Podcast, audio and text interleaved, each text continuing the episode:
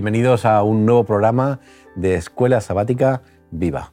Estamos ya afrontando el final del trimestre, nos acercamos a las últimas lecciones. En este caso estamos en la lección número 11, cuyo título es Cómo administrarse en tiempos difíciles. Y para hablar de ello, tenemos con nosotros, como siempre, y como todo este trimestre, a nuestros dos compañeros amigos. ¿Qué tal? Voy a empezar por Ángel hoy. Querido Ángel, ¿cómo ha ido la semana? ¿Todo bien? Muy bien, muy bien, todo bien, gracias a Dios. Y, ya deseando que llegara el momento para encontrarnos aquí y volver otra vez a, charlar un rato. A profundizar, ¿verdad? Claro. A, a seguir aprendiendo un poquito más.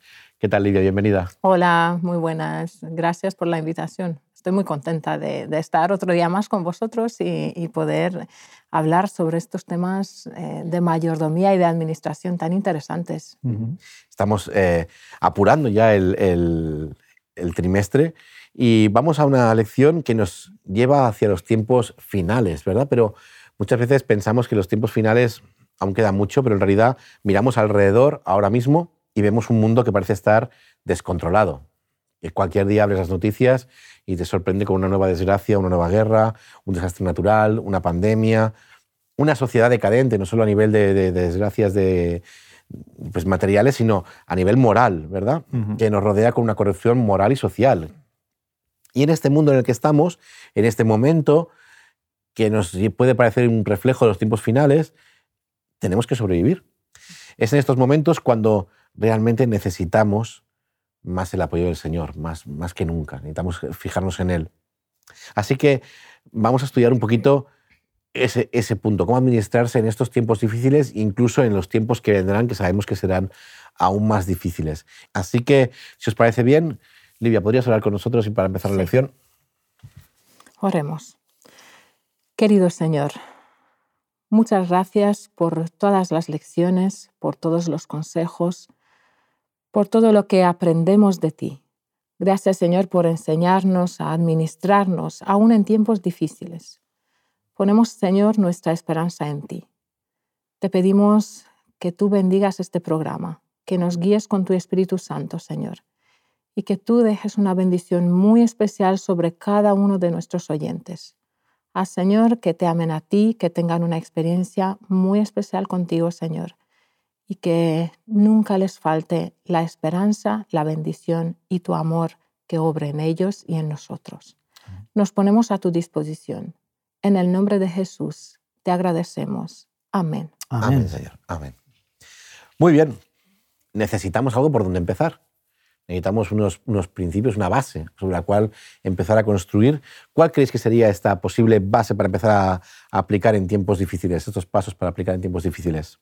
Pues creo que ser administradores fieles, ¿no? Debemos de permanecer fieles a nuestro Dios. Podemos ver esto en 1 Corintios 4:2.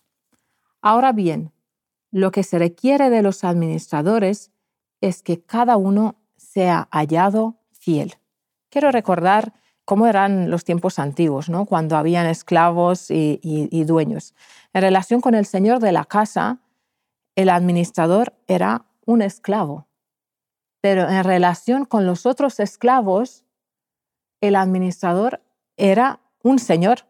El administrador era el ayudante del señor para regular las preocupaciones de la familia. Se encargaba de proveer lo necesario. Él, eh, manejaba todo el dinero, preveía cuánta comida se necesita para la familia, qué necesidades tiene, gastaba lo necesario para el mantenimiento de la familia del señor al que servía y también eh, cada cierto tiempo pues daba cuentas exactas al, Señor.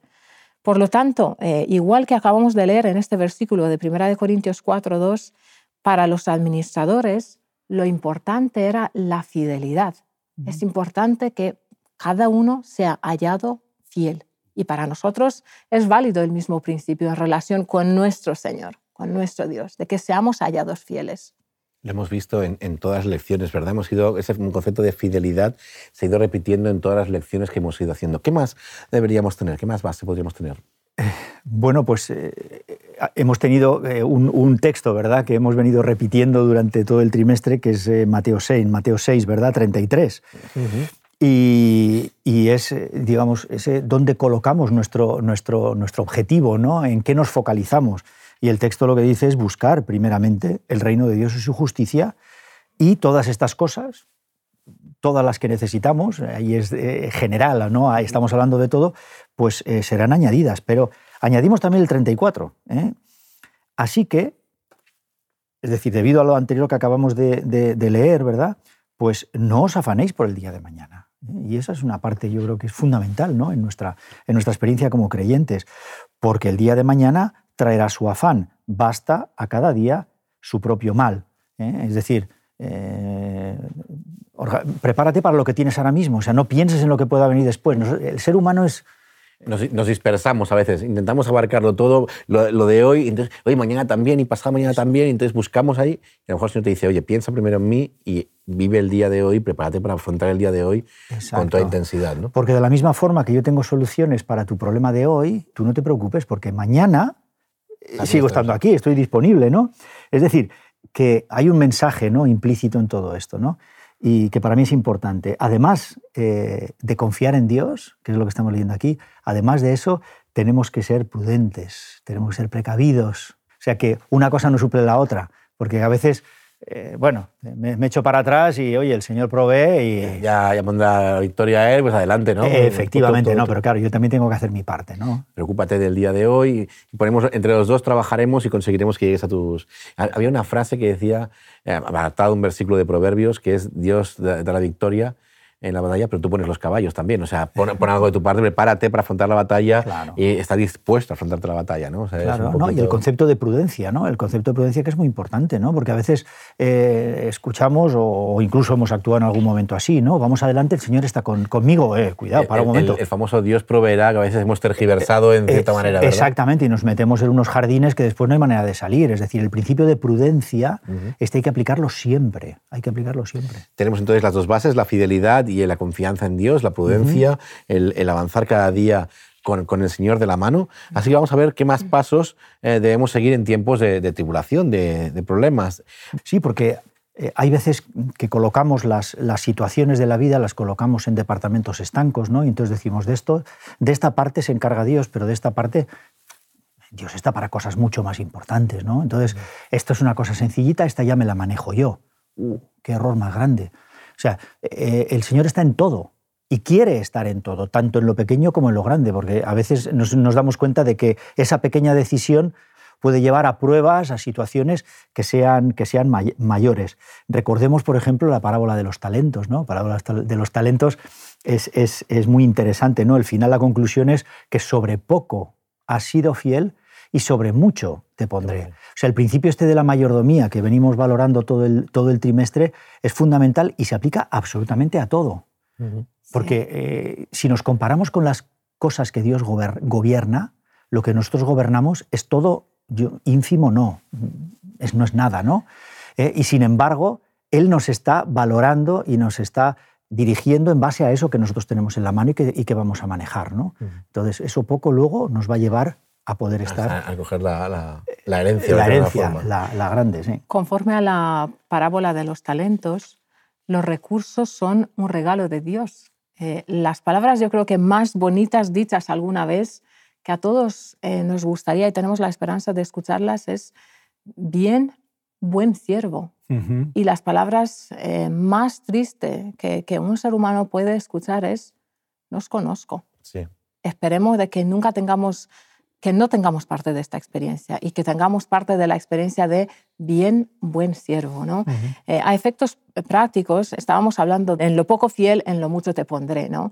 A efectos prácticos podemos hablar de la fidelidad con las ofrendas de gratitud y de cumplimiento con, con nuestro pacto, ¿no? cumplimiento de los votos, sobre todo tomados, por ejemplo, en el bautismo. Seamos fieles. Y aquí los diezmos y las ofrendas son una parte práctica eh, que demuestra nuestra fidelidad y nuestra confianza en el Señor y nuestro reconocimiento a Él como Creador y como Señor de todas las cosas.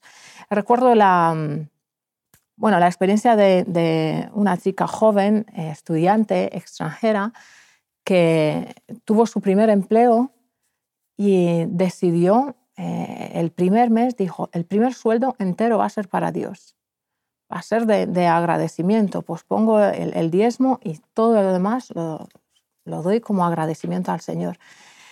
Pues muchos, los compañeros, amigos, pero a ver, y sin embargo, eh, pues conozco de, cerca la historia, nunca le ha faltado ni trabajo ni recursos.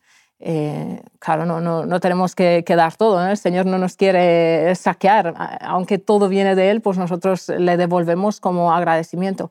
Pero quiere decir que necesitamos nuestra experiencia práctica, cada uno de nosotros, y tenemos nuestras experiencias mm. personalizadas ¿no? en nuestra relación eh, con el Señor. Cada una, cada una de esas experiencias son complicadas, porque hay momentos en que estás en momentos de angustia, momentos de adversidad, momentos de sufrimiento. ¿no? Son, de hecho, la palabra tribulación se dice mucho en la Biblia, se refiere a este tipo de momentos. Y esa persona afrontó esos momentos sabiendo que, se iba, que iba a tener momentos complicados, pero con la tranquilidad de que ella era fiel, ella estaba tranquila. Hemos repetido muchas veces en este trimestre el, tema de los diezmos y las ofrendas. Parece como nuestro mantra que queremos ahí que la gente... Pero es que es verdad, es que es necesario ser fiel para entender y cumplir nuestra parte del pacto. No es, que estamos vendiendo aquí la moto. Queremos realmente que las personas entiendan en qué, en qué posición del pacto están, en qué punto del pacto están y lo que significa todo eso en su relación con Dios. Sí. Eh, hablábamos de integridad el otro día de José, ¿no? Qué bueno es tener a alguien en quien puedas confiar y en dejarle todos tus asuntos sabiendo que los va a manejar bien y no te va a robar no te va, te va a estafar. Y además está el factor Malaquías, no lo olvidemos nunca. Mm. Probadme ahora en esto. es que esa frase me parece espectacular. Es otro texto VIP del trimestre, Exacto, ¿no? Ponme a prueba, o sea eh, si no crees lo que yo te estoy diciendo, ponme a prueba y verás, ¿no? Como el, ejemplo que tú ponías, ¿no? Pues exactamente lo mismo. Tenemos un, texto eh, en Primera de Juan, capítulo 5, versículo 14, que dice, y esta es la confianza que tenemos ante Él, que si pedimos alguna cosa conforme a su voluntad, Él nos oye. sí, yo, es cierto, no podemos hablar de, eh, de, grandes riquezas de todo el mundo, pero Él sabe cuándo respondernos y responde a nuestras peticiones según su voluntad y su conocimiento, que es mucho mayor. No es lo que decía, no es un Dios pequeñito, no es un cajero automático desde el banco en el cual tú pides, pones tu pin y te da lo que tú le pides. No es eso, Dios. Esa no es la relación que Dios quiere ni la, ni la que te ha ofrecido. Ni la que me conviene. Seguramente. Porque si no dirías, bueno, no pasa nada, ¿no? El Señor proveerá. esa es la idea. Entonces, el Señor, conforme a su voluntad, Él nos oye. Él sabe cuándo necesitamos las cosas, ah. cuándo nos las da y por qué en ese momento va bien y no va bien. Así que debemos confiar en Él cuando afrontemos sobre todo pues, estos tiempos complicados. Pero, aunque no lo parezca, a veces podemos tener tribulación, no solo por la carestía, que aunque es muy abundante y luego hablaremos de ella, sino también en ciertos momentos de riqueza o de abundancia, ¿verdad? Sí. Pues sí, la verdad es que eh, puede, puede llegar hasta el punto incluso de, quitarnos el, sueño, ¿no? Y esto, eh, bueno, en la, en la última eh, gran crisis, ¿no? En la, la famosa de Lehman Brothers 2007-2008 y tal, eh, sabemos que hubo personas que se quitaron la vida, o sea, directamente, porque, porque el horizonte de no poder disponer de las riquezas, de, lo que habían perdido, de todo lo que tenían que afrontar porque estaban metidos en deudas, y etcétera, etcétera, para mantener ese tren de vida, eh, pues, pues les llegó a quitarse la vida. ¿no? Esto es algo que, que depende de cómo nosotros nos lo planteemos, pues nos puede hacer eh, muchísimo daño. ¿no? y evidentemente llevar a la codicia, al engreimiento, a la indiferencia ante los que están alrededor nuestro y que están con necesidad, como valorábamos hace, hace unas semanas. ¿eh? Y por supuesto, no vamos a aceptar que las cosas pueden cambiar, es decir, que las cosas en un momento determinado pueden ir, pueden ir mal. Entonces, como creyentes, nosotros eh, tenemos que ser conscientes, como, como en el texto que acabas de leer, ¿no? en, en, Primera de Juan, que las cosas eh, pueden ir de una manera o de otra, pero que al final, ¿no? Eh, eh, nuestra confianza está puesta en él, él sabe las cosas, él sabe los tiempos, él sabe los porqués, ¿no? y, la, respuesta, la respuesta llega, pero la respuesta puede ser sí, puede ser no, o puede ser espera. Entonces, tenemos que estar preparados para poder sobrellevar eh, una situación de este tipo o incluso que, que, caigamos en, pues en, una bancarrota ¿no? total. Y claro, y eso lo que no puede, lo que no puede ser es eh, que nos lleve al terreno del enemigo. O, que estés asustado porque en algún momento llegue una bancarrota y entonces tengas la sensación de seguir acumulando para a ver que no. Que, cuando llegue el momento que, pueda estar bien cubierto. Entonces eso te quita el sueño y te, llega a perjudicar. Que dices, pero bueno, o sea, me acuerdo de un compañero que quería comprarse un coche y había ahorrado. Y claro, digo, ¿pero te lo vas a comprar ya o no? no, espera, porque si ahorro un poquito más y trabajo un poquito más, podré comprarme el siguiente modelo. Y siempre buscaba un modelo superior iba ahorrando más y al final seguía sin quedarse el coche. Al final digo, cómprate uno. Seguía caminando. Sí, sí, desde que digo, deja, deja, de complicarte la vida, cómpratelo ya, busca un coche que te venga, no te busques un Ferrari que no vas a poder mantener, sé coherente. Pero ya perdía el sueño por cada vez tener un mejor coche y veía que si se esforzaba un poquito más llegaría. Iba ahí cada día agobiado por llegar, ¿no? Era como, compañera. Sí, hablaste antes de las perplejidades, ¿no? Y de, de, de los tiempos difíciles. Eh, yo creo que es necesario como creyentes que recordemos una vez más que Dios está por encima de todas las cosas. En Mateos 10, eh, 29 dice que ni siquiera un gorión perece sin que el Padre lo supiera. Eh, pensar solamente en esto, si Él da tanta importancia a las flores del campo, a los pájaros, a los animales, pues cuánto más a nosotros como hijos suyos. No perdamos nuestra, nuestra fe y esperanza en Él. Agarrémonos a Él, incluso en momentos turbulentos. Tenemos algún ejemplo de eh, tribulación en la riqueza. Vamos a buscar mm. algún ejemplo para, para, mostrárselo a nuestros oyentes, a nuestros espectadores. Bueno, ya hemos dicho que, los reyes de Israel, ¿eh? por todos los impuestos que en su día valoramos, ¿eh? el puesto del rey, y todo estaban, estaban bien económicamente, no tenían, no tenían problemas para llegar a fin de mes. Y en este caso, eh, en, Segunda de Crónicas, en el capítulo 20, se nos relata la situación que, vivió Josafat, ¿verdad?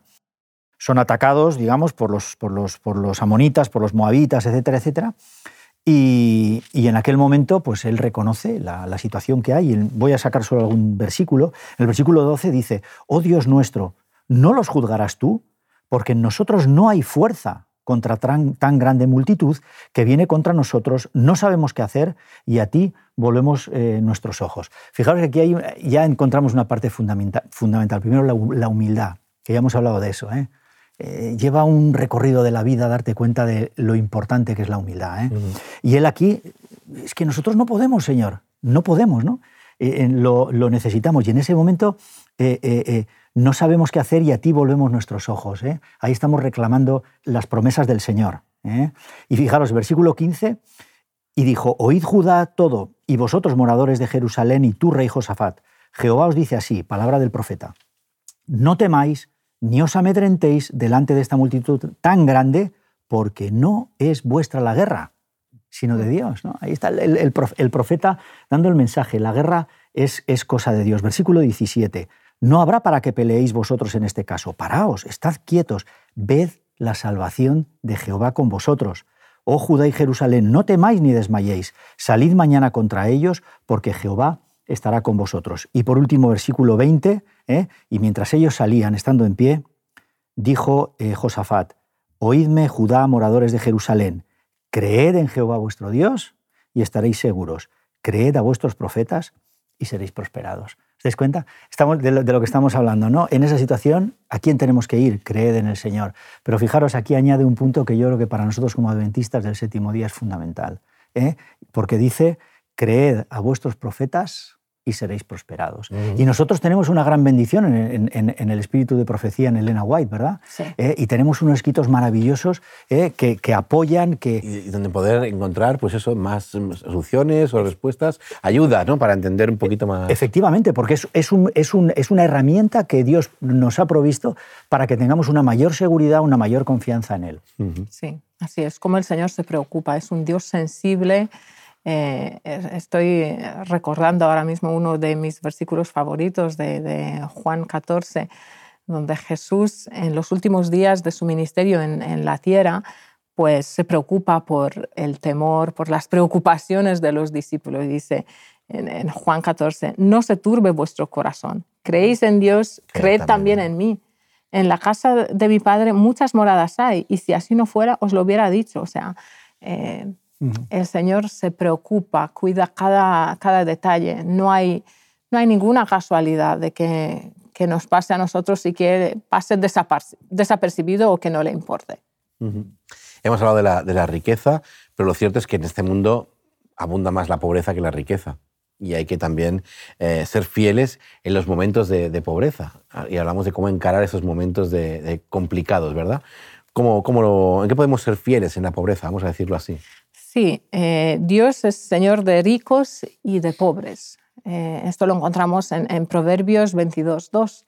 Él no desprecia al pobre, aunque hay que reconocer que la pobreza eh, acarrea además un estigma social y, es un problema visible para muchos, pero podemos y debemos ser fieles a Dios aún en la pobreza. Pensar que su hijo vino como una persona muy humilde a este mundo, nació en un pesebre, en una familia humilde.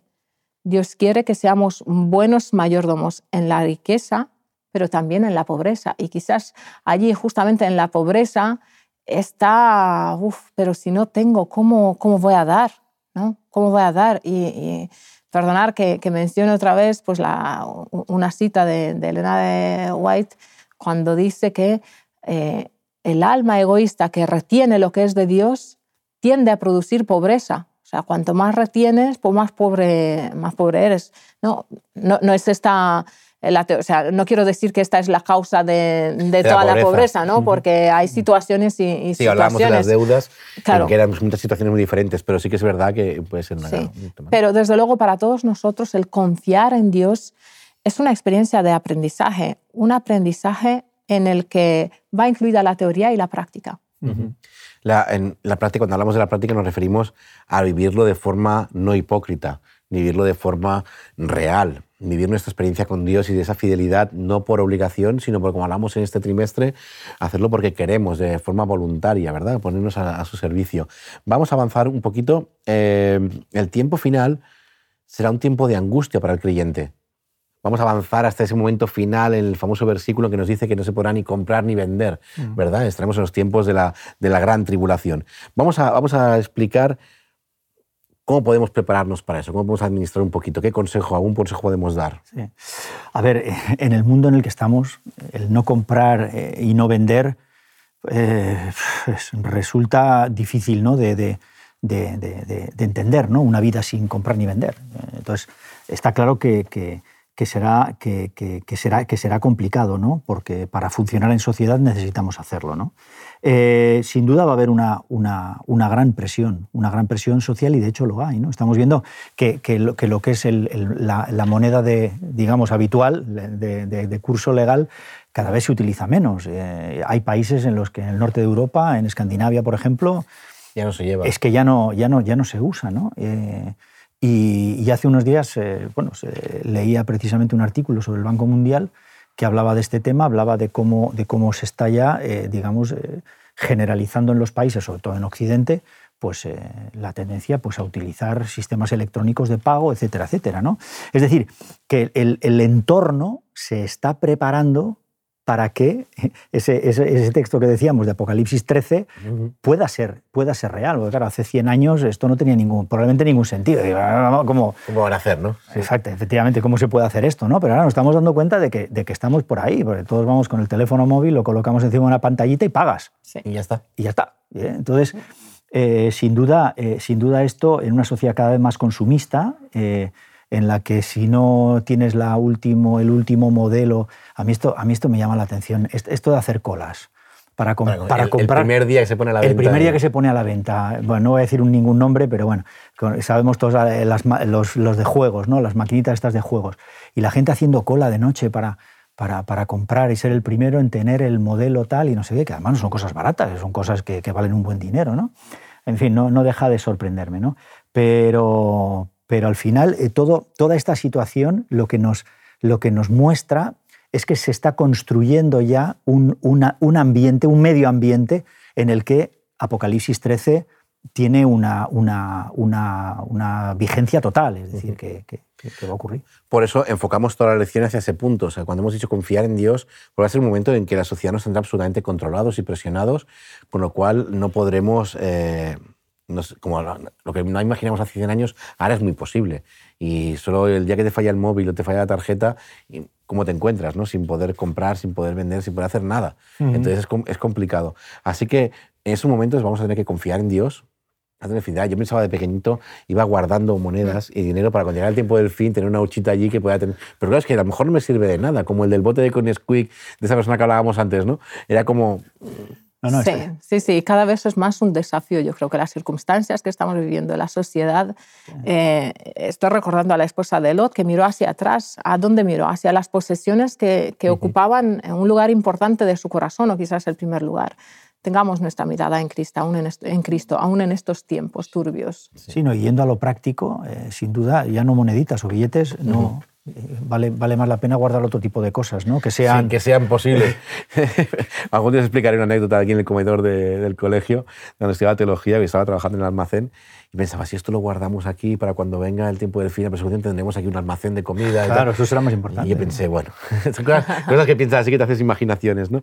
La idea es, lo cierto es que la gente amará el dinero, eh, la presión de la sociedad será muy fuerte los verdaderos creyentes afrontaremos pruebas muy duras, muy duras en esos días.